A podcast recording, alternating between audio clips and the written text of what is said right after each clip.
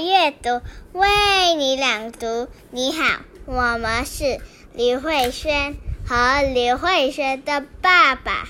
今天我们要朗读的故事是《The Reluctant Dragon》。One evening, long ago, a shepherd ran home terrified. I saw something terrible, he cried to his wife and said, it had as big as four horses. It had long, sharp claws, a long, pointing tail, and shiny blue scales all over its body. His son looked up from his book. That sounds like a dragon, he said. A dragon? Yep, the wife. A dragon? said the shepherd. That does not sound good. The boy wasn't scared. The next day, he set off up the hill to find the dragon. Bye, don't worry. He might be friendly, thought the boy. The dragon was friendly, and he was thrilled to see the boy. It's beautiful here, but it does get lonely. The boy smiled. He sat down and asked the dragon all kinds of questions. The dragon told stories of long, long ago. There were dangerous dragons everywhere, and brave knights fought them to rescue princesses. The boy came back every day to hear the stories. But then the villagers found out about the dragon. They were terrified. Slay the dragon! Manage the dragon! The boy ran straight to the dragon. The villagers want to get rid of you, he panted. But I wouldn't hurt a fly.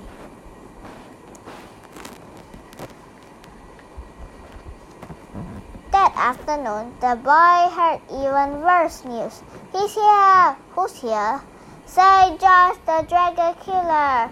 He's going to fight the dragon. The boy rushed back to the dragon.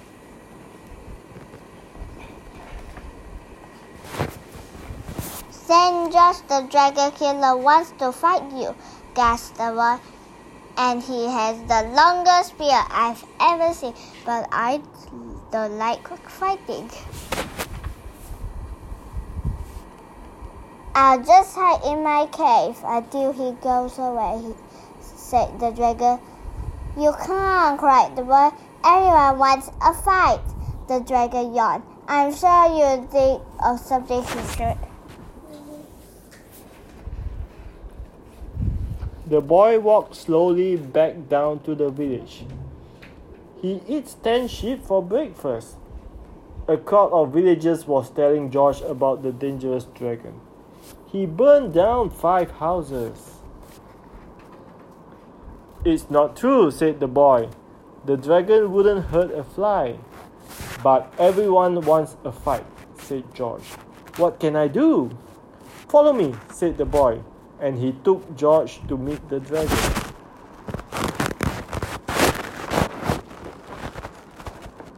What a perfect place for a fight, said George.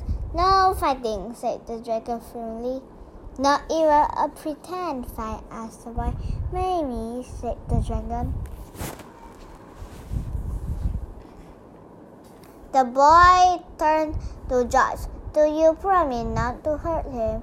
Well, it has to look real, said George. Will there be a feast? Afterwards, asked the dragon. There will, and you can come, promised George. The next morning, lots of villagers arrived to watch the fight. The boy waited nervously by the dragon cave. Then cheer and wave when St. George rode into wheel, but where was the dragon? Then a roar echoed around the hills. Flame fills the air.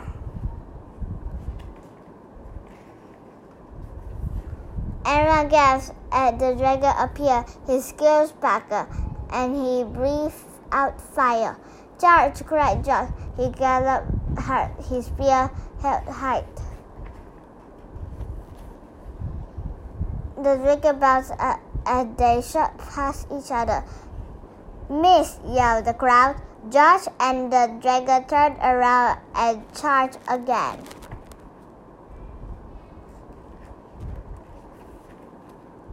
This time there was no way they could reach Clatterbag. Oof! The dragon slumped to the ground. George toward over him. Cut off his head.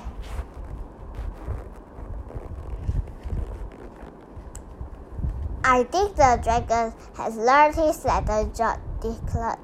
Let's invite him to our feast. And he led the villagers, the boy, and the dragon back down the hill. The boy was happy because his plan worked. The villagers were happy because they seen a fight. George was happy because he won. The dragon was happiest of all. He had lots of new friends and a very full tummy.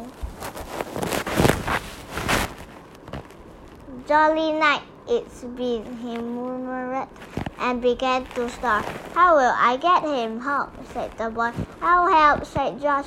He gave the dragon a prod and set off up the hill arm in arm.